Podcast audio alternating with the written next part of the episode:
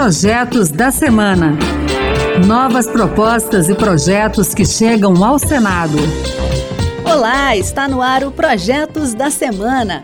Eu sou Raquel Teixeira e a partir de agora você vai conhecer as principais propostas apresentadas no Senado Federal nesses últimos dias. No programa de hoje vamos falar sobre reunião do Copom, estímulo para a contratação de pessoas aposentadas e muito mais. Então fique com a gente.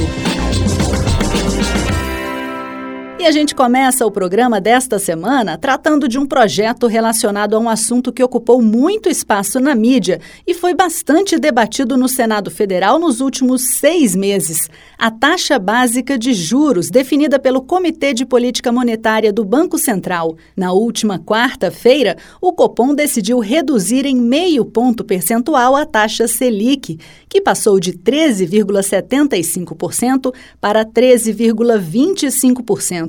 A decisão foi comemorada por senadores governistas e também pelos de oposição. Para eles, a medida pode estimular a retomada econômica com o barateamento do crédito e o aumento de investimentos. O senador astronauta Marcos Pontes, do PL de São Paulo, apresentou nesta semana um projeto de lei complementar para tornar obrigatória a gravação e a transcrição do conteúdo das reuniões do Comitê de Política Monetária. A proposta ainda exige a publicação da transcrição do material após cinco anos do encerramento da reunião. Para ele, a medida é importante para que se possa, no futuro, confrontar a conjuntura econômica em que se deu a reunião do Copom e os argumentos usados por seus integrantes na definição da taxa de juros. O astronauta Marcos Pontes acredita ainda que a proposta vai ajudar no aperfeiçoamento da gestão da política monetária no futuro.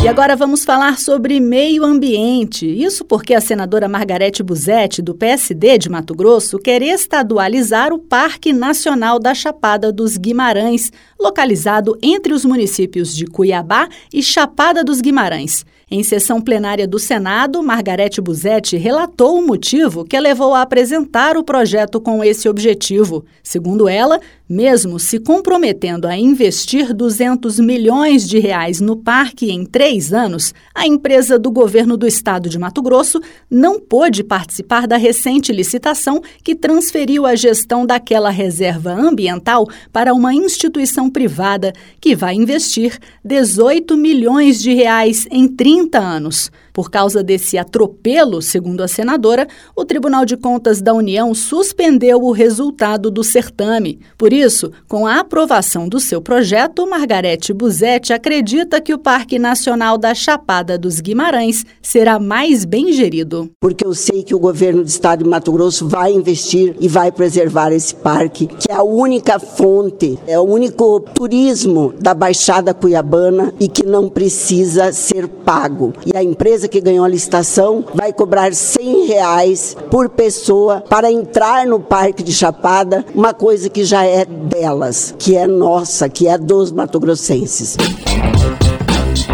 Preocupado com os casos de violência e ameaça contra os profissionais de saúde que trabalham em hospitais públicos e privados, o senador Carlos Portinho, do PL do Rio de Janeiro, apresentou nesta semana um projeto para garantir a integridade física e emocional dessas pessoas. Pelo texto, os serviços de saúde devem proporcionar a segurança nesses ambientes por meios eficazes durante todo o expediente. Carlos Portinho lembrou que a proteção hoje existente nesses locais serve apenas para resguardar o patrimônio. Para ele, não faz sentido as instituições de saúde públicas e privadas se preocuparem mais com os objetos do que com as pessoas que lá trabalham. E a gente continua esse bloco falando do mundo do trabalho. Um projeto do senador Mauro Carvalho Júnior, do União de Mato Grosso, visa estimular a continuidade ou a inserção das pessoas aposentadas no mercado de trabalho. Para tanto, ele propõe que a empresa contratante e o aposentado que for contratado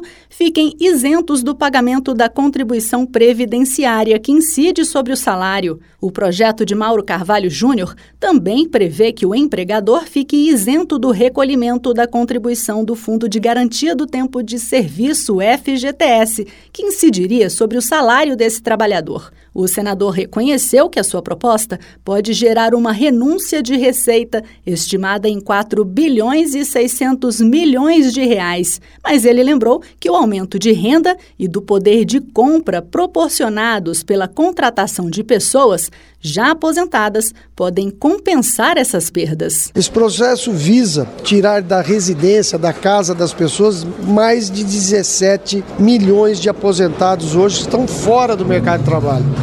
São pessoas experientes, são pessoas qualificadas. O Brasil precisa dessa mão de obra e esse projeto de inclusão social vai trazer oportunidade e uma melhoria de renda para inúmeras famílias brasileiras. Com isso também vai gerar mais a economia, vai gerar mais impostos, vai gerar mais renda. O senador Mauro Carvalho Júnior acredita ainda que, se sua proposta for aprovada e gerar os efeitos desejados, haverá também a redução das despesas com saúde. Que esse isolamento pela aposentadoria faz muito mal às pessoas. Ninguém quer ficar dentro de casa, ocioso, sem fazer nada. E agora o nosso assunto passa a ser cultura. O senador Randolph Rodrigues, do Amapá, quer prorrogar até 31 de dezembro de 2043 as chamadas cotas de tela e cota de programação de TV aberta, mecanismos criados por lei para garantir a divulgação da produção audiovisual brasileira. No caso da cota de tela, que vale para as salas de cinema, o número mínimo de sessões e dias, os horários de exibição dos filmes e a diversidade dos títulos serão fixados anualmente por decreto, ouvidas as entidades ligadas ao setor. Além disso, as obras brasileiras premiadas em festivais nacionais ou internacionais poderão receber tratamento diferenciado. Se o decreto for descumprido, a sala de cinema ou complexo cinematográfico receberá multa correspondente a 5% da receita bruta média diária de bilheteria apurada no ano, multiplicada multiplicada pelo número de dias do descumprimento. Anualmente, milhares de estudantes que concluíram o ensino médio buscam o Fundo de Financiamento Estudantil, o FIES, para pagar as mensalidades das instituições privadas de ensino superior. A ideia do FIES é garantir o acesso ao ensino superior por meio de empréstimo com juros baixos, a ser quitado após a conclusão do curso. Acontece que nem todos aqueles que são beneficiados com o empréstimo do FIES conseguem pagar as parcelas depois de se formarem. Preocupado com essa situação, o senador Cleitinho, do Republicanos de Minas Gerais, apresentou um projeto de lei para perdoar essas dívidas. Segundo o parlamentar, a medida visa beneficiar aqueles estudantes que, mesmo formados, não conseguiram entrar no mercado de trabalho e, por isso, não têm dinheiro para pagar as parcelas. Para Cleitinho, se o Congresso Nacional analisa um projeto que perdoa a dívida de partidos políticos, também é justo os parlamentares aprovarem uma proposta que beneficia os estudantes endividados. Então, se tem para poder anistiar, os partidos têm que ter para poder anistiar os estudantes. Que se a gente quer, no caso, o maior investimento que a gente traz para a sociedade é na educação. Então, acho que é mais que justo. Se tem, né, para os partidos poder anistiar, eles têm que ter para os estudantes também. Isso vai beneficiar 2 milhões de estudantes. Eu acho que é de suma importância. Se tem para partido, tem que ter para o povo. E uma outra proposta voltada para beneficiar o consumidor é de autoria do senador Jaime Bagatoli, do PL de Rondônia Rondônia. Por meio de uma indicação, Jaime Bagatoli sugeriu que o Ministério dos Portos e Aeroportos crie um plano de contingência para ampliar e estabelecer a regularidade de voos comerciais em Rondônia. Na justificativa, o senador lembrou que as grandes companhias aéreas reduziram a frequência dos voos para o Estado, o que gerou, na opinião dele, o aumento abusivo do preço das tarifas cobradas dos passageiros. É isso aí. Você também pode participar do processo de elaboração das leis do país. Acesse o E-Cidadania no site do Senado, leia as propostas e vote para dizer se você é favorável ou contrário a elas. E que tal apresentar uma ideia que pode até virar um projeto de lei? Acompanhe o programa Projetos da Semana na Rádio Senado toda sexta-feira às duas da tarde e sábado às oito da manhã. A gente também está na internet. É só entrar no site da Rádio Senado e baixar o áudio para escutar quando quiser. Se preferir, o podcast também está nas principais plataformas. Com trabalhos técnicos de Cristiane Melo e apresentação de Raquel Teixeira, o Projetos da Semana fica por aqui. Muito obrigada pela companhia e até o próximo Projetos da Semana. Projetos da Semana.